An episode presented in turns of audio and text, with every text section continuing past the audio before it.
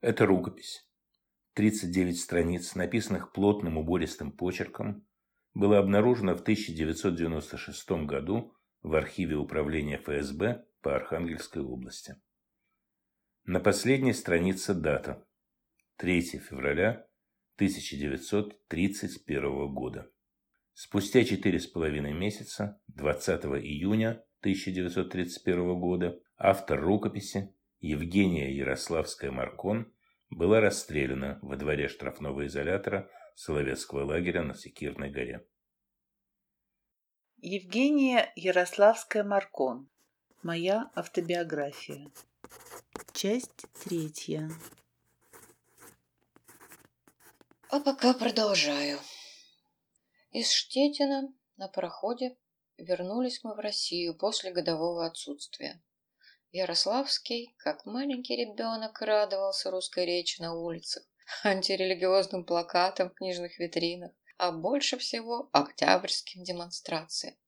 «Я рад, что я вернулся. А ты не сердишься на меня, Женечка?» — шептал он, умиленно глядя на демонстрацию и сжимая мне руку. «Тебе, я знаю, хотелось остаться?»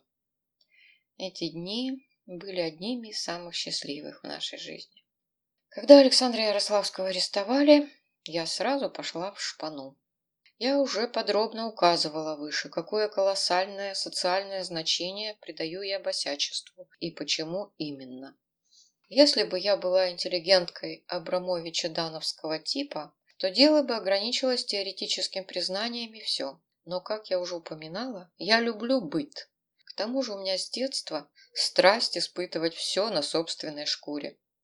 Какая пошлость со стороны сочувствовать уголовному миру, наблюдать его сбоку или даже вдаваться в социальные эксперименты с переодеваниями, как некоторые эксцентричные западные журналисты, которые, переодевшись босиками, на одну ночь приходили в ночлежку или проникали в подозрительную трущобу с тем, чтобы оттуда прямо в утреннюю ванну смыть с себя всю эту грязь. И о, кошмар! А вдруг вошь?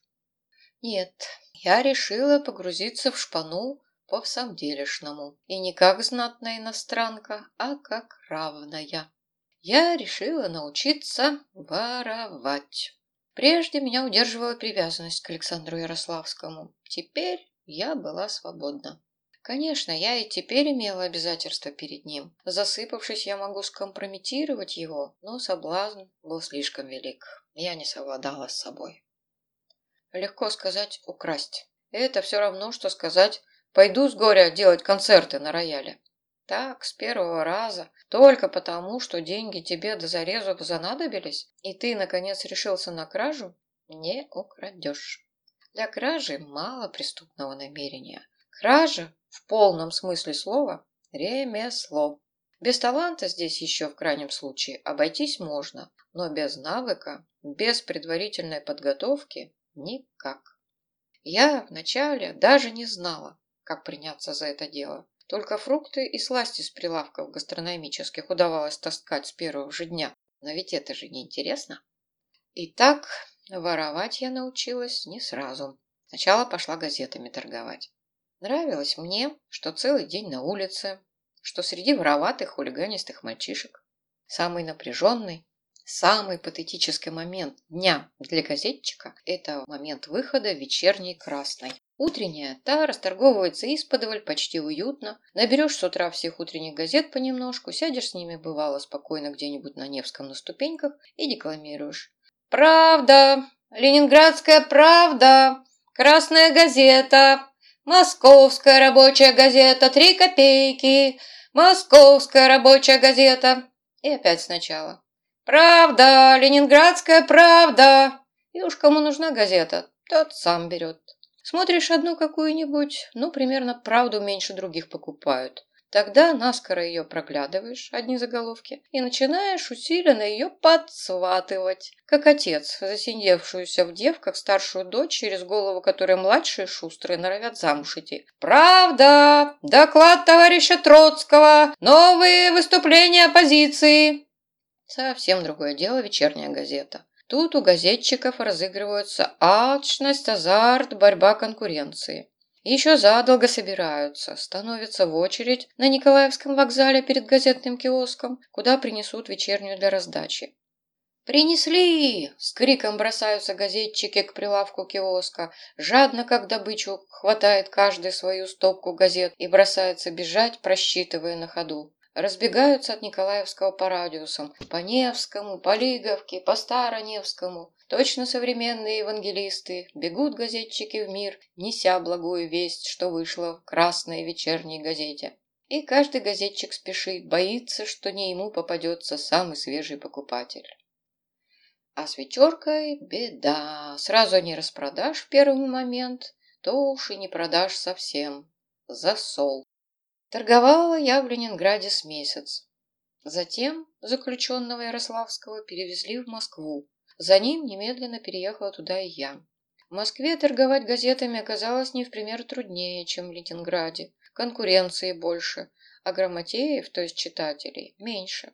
А люди в Москве вредные, несочувственные. Бывало, сядешь где-нибудь на ступенечках, гонят и дворники, и менты, сволочи. Зайдешь предложить газеты в столовую поприличнее, вышибают заведующие. Поторгуешь день, из дома выйдешь в шесть утра, домой вернешься в восемь вечера. Денег мало, а ноги в кровь натерты. Еще бы ничего, если б так, себе на харчишке и ладно, а то ведь знаешь, пятнице, день передач, нужно хоть три-четыре рубля скопить кучерявенькому своему на передачку. Я бы, конечно, имея университетский диплом, могла поступить на службу, но жалко было с улицы расставаться. Хотелось испытать блатную жизнь, научиться воровать. К тому же самый вид советских учреждений, чистеньких, самоуверенных и неприступных, вызывал во мне всегда нечто вроде приступа морской болезни. И идти служить в этакое гнездо книжников и фарисеев я предпочитала биться на тротуарах, набиваясь с газетами. А тут еще то в ГПУ за справкой беги, то с передачей полдня провозишься, то к прокурору на Спиридоновку, или, как я называла, козла доить, аналогия по продуктивности. Случалось, наберешь с утра газет, займешь очередь у прокурора, и тут же в очереди в здании прокуратуры торгуешь. Кое-кто из женщин восхищается. Вот баба, бойкая, ловкая, уж это выхлопочет своего мужа. Да уж, выхлопотала. Особенно хорошо шли у меня газеты два раза. Тогда я еще в Ленинграде была. Во-первых, когда бомбу в ГПУ бросили. Газетчики наши вяло выкрикивали в этот день, как всегда, тезисы, предложенные из редакции. Я одна, просмотрев газету, обратила внимание на пикантную сенсацию. Стою эдак на Невском проспекте, и как кто мимо идет, громко, отчетливо, глядя в сторону. Бомба в московском АГПУ. Красная вечерняя газета. Бомба в московском АГПУ. Прохожий останавливается, как ошарашенный дубинкой. Руками, дрожащими от волнения, вытаскивает кошелек и разворачивает газету. Каждому, как все равно, подарок к именинам. Кто же в советской России не ненавидит АГПУ? Второй раз бойко шли газеты, когда двое хулиганов в Екатериновском парке изнасиловали 83-летнюю старуху. Честь и хвала хулиганам, насилующих 83-летних старух. Пошли им, бог, долголетия и успехов в их доблестных делах газетчикам на радость. Чтобы окончательно погрузиться в беспризорную жизнь, ушла я от тетки, у которой проживала в Москве, и решила жить с беспризорными. Объявив тетке, что ухожу от нее совсем, вышла, как всегда, торговать газетами. Под вечер начинаю подумывать, что пора бы поразмыслить о ночлеге. Подхожу к мальчику, просящему возле булочной подаяния. «Мальчик, ты не из беспризорных ли случайно?» Испуганный взгляд белесых глазенок. «Ой, нет, тетенька, у меня отец, мать, я с матерью живу». «Да нет, я ведь не в том дело. Мне вот самой ночевать негде. Вот я и думала, если ты из беспризорных, то и мне покажешь, где можно ночевать без денег и где документов не спрашивают». «Это я могу. Там же, где и сам ночую. Пойдем вместе ночевать?» «Пойдем. Вот и хорошо». «Только вы ведь не сейчас? Мне бы газеты доторговать, а я еще постреляю маленько». Ночью он ведет меня в скверик на Арбатской площади. С наивной словоохотливостью, сидя со мной на скамеечке в парке, выкладывает мне свою жизнь. Был в деревне пастушком, в городе недавно. Днем стреляю, а вечером по карманам балуюсь. Устраиваемся спать. Я на одной скамейке, он на соседней. Только засыпаю, как просыпаюсь от чьего-то непрошенного объятия. Передо мной длинный верзила, прилично одетый и изрядно пьяный. Упрашивая его не приставать ко мне. На помощь мне приходит мой маленький сосед. «Ты эту тетеньку не обижай! Она не гулящая, она только газетами торгует!» «А ты кто еще такой, чтобы заступаться? Или ты, может, сам ее?» «Смотри, я тебе всю морду искровеню, щенку!» «Как бы тебе самому от меня не попало!» – важно вставляет мальчик и затем хвастается мне на ухо. «Ты ничего не бойся, у меня финка есть!» Прения продолжается. Лежу под перекрестным матом сторон. Наконец Верзила уходит, обещаясь обесчестить противоестественным способом покойную бабушку противника. Я в душе своей решаю каждую ночь брать себе на ночлег этакого ребенка, который сам еще не опасен, а других отводит. Пока продолжаю прерванный сон, а на утро мой маленький товарищ говорит мне, «Ну, а теперь тебе умыться надо». На лице у меня размытая росой типографская краска от вчерашних газет, смешанная с пылью тротуаров. Нужно было не опоздать за газетами. Пока что общественные уборные были заперты до восьми часов, поэтому умываться пришлось идти под желоб трубы. Благо, накануне был дождь, и вода с крыши по трубе сочилась. Больше я своего маленького защитника так и не видала. А идти без него ночевать в сквер, где может со мной сделать, что захочет любой верзила, я считала слишком рискованным. А потому на другой день, с наступлением ночи, Просто шлялась из улицы в улицу, избегая останавливаться в опустевших и переходя в те, которые еще жили ночной жизнью. Гасли пивнушки сперва на Смоленском, затем на Арбате, гасли киношки. Город погасал и умирал постепенно, как тело умирающего от конечностей к центру. Таким образом, идя просто на свет, я понемножку вышла на Тверскую, по дороге стараясь кому-нибудь всучивать недопроданные газеты. Совершенно неожиданно для самой себя очутилась на Тверской и обрадовалась. Здесь не было никаких признаков замирания на ночь. Тут, в крайнем случае, на худой конец, можно просто проходить до утра, не вызывая никаких подозрений. Остановившись на углу, я постепенно разглядела своеобразный характер проплывавшей толпы. Проплывали все одни и те же, в ту и другую сторону, точно в кадриле или полонезе, по бальному паркету.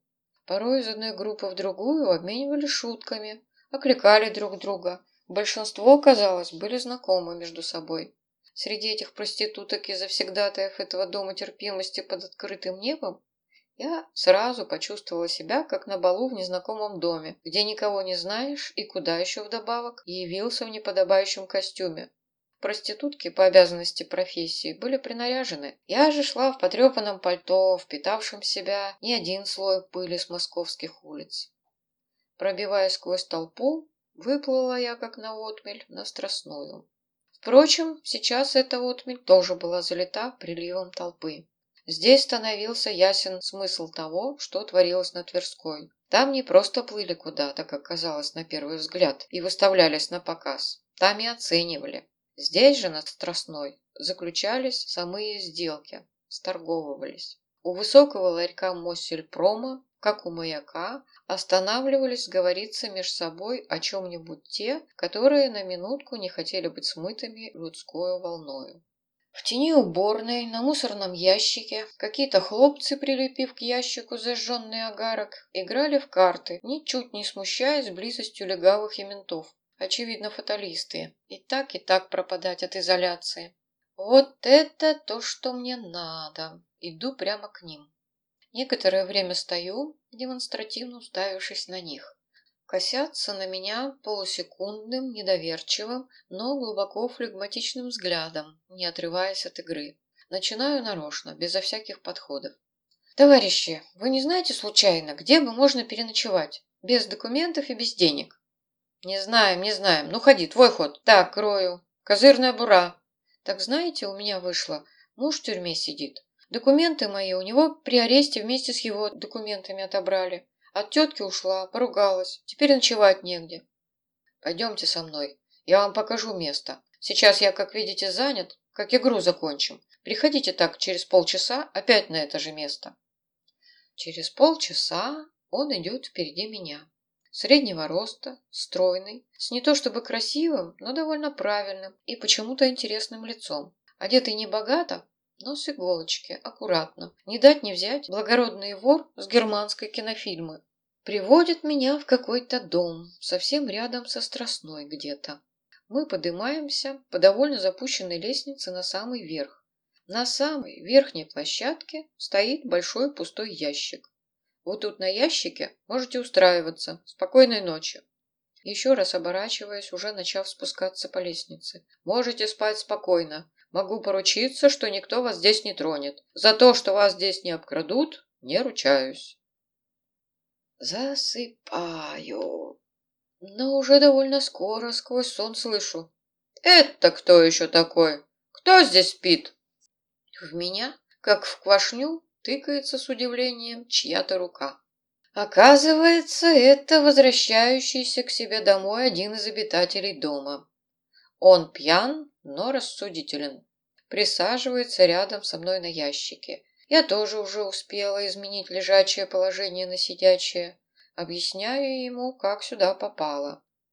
Идиллию нашей беседы прерывает гневно распахнувшаяся дверь одной из квартир и женский голос. «Опять, сволочь, привел какую-то! Я тебе покажу девок водить! Сейчас же домой иди! Да ты опять пьян, кобель ты эдакий!»